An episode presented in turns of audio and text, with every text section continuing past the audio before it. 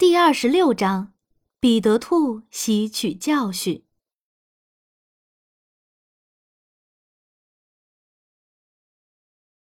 在这所被臭鼬爷爷废弃很长时间的房屋中，彼得兔就蜷缩在门廊尽头的卧室里。他翻来覆去，想让自己赶快入睡，但是越努力入睡，他就越感觉兴奋。然后他想到了雷迪和老狐狸格瑞尼。如果他们偶然发现熟睡的我，那要怎么办呢？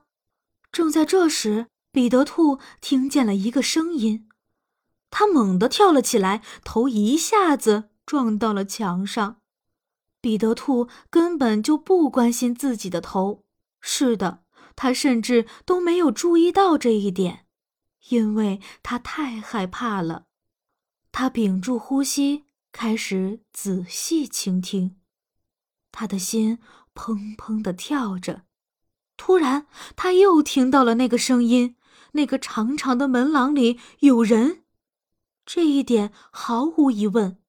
他能听到爪子挠墙的声音，这是有人在挖洞。一想到这里，彼得兔的毛发都竖了起来，他知道土拨鼠强尼已经冬眠了。臭鼬吉米走路不会发出任何声音，而且吉米是个怕麻烦的人。他也知道浣熊鲍比和负鼠比利大叔很少钻到地下的房屋中，除非他们是在躲避危险。如果有人在门廊中挖洞的话，那就只有一个可能，那个人身躯太大了，如果不把门廊挖大一些，他根本就进不来。而只有暴泽猎犬雷迪和老狐狸格瑞尼会这样做。彼得开始浑身颤抖了，因为这间房屋不像土拨鼠强尼的房屋，它没有后门。如果……真是暴泽猎犬的话，它挖累了之后会离开，因为它会用自己的鼻子一直嗅着地面。彼得心想，同时伸长了耳朵去捕捉吸鼻子的声音。但是彼得没有听到吸鼻子或者打鼻息的声音，他反而听到了一个让心脏几乎停止跳动的声音。这声音是一种吠叫声，一种很像狐狸雷迪的吠叫声，而且这个声音就是从门外传来的。这说明了一件事情：老狐狸格瑞尼在小卧室中挖着洞，而狐狸雷迪在外面放哨。哎呀，天哪！哎呀，天哪！我为什么不满足于当初的生活方式呢？我为什么要做这种从未做过的蠢事呢？彼得兔心急地想着，他现在比之前颤抖得更厉害了。除了坐着等待，彼得兔现在无事可做。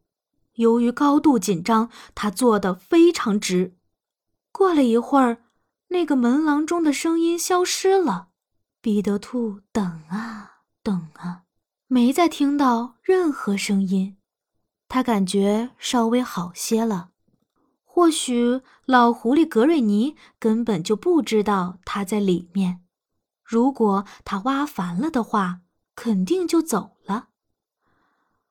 彼得等了很长时间，他从卧室里面探出了头，他可以从这儿看到门口的灯光。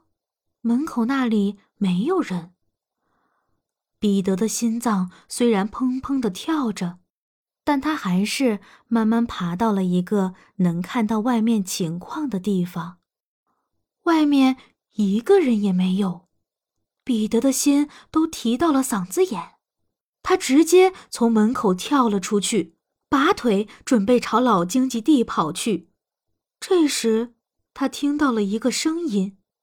他反而不再跑了，直接在地上坐了下来。就在那片灌木丛后，他看到附属比利大叔、浣熊鲍比和臭鼬吉米笑得前仰后合。彼得兔明白了，他被捉弄了。他对三个恶作剧的人挥了挥拳头，但是他心里其实挺高兴的，因为他明白了一件事：大自然母亲从未想过让他冬眠，而他也没必要去做这类没有意义的事情。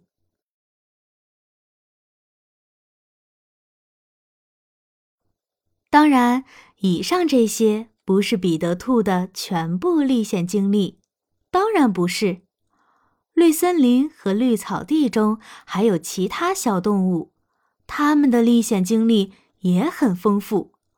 我相信你现在肯定愿意暂时让彼得兔休息一下，听听其他小动物的故事。所以在下一本书中，我们会介绍彼得兔的另一个朋友。附属比利大叔，你肯定会对他的烦恼、麻烦和精彩的逃跑经历感兴趣呢。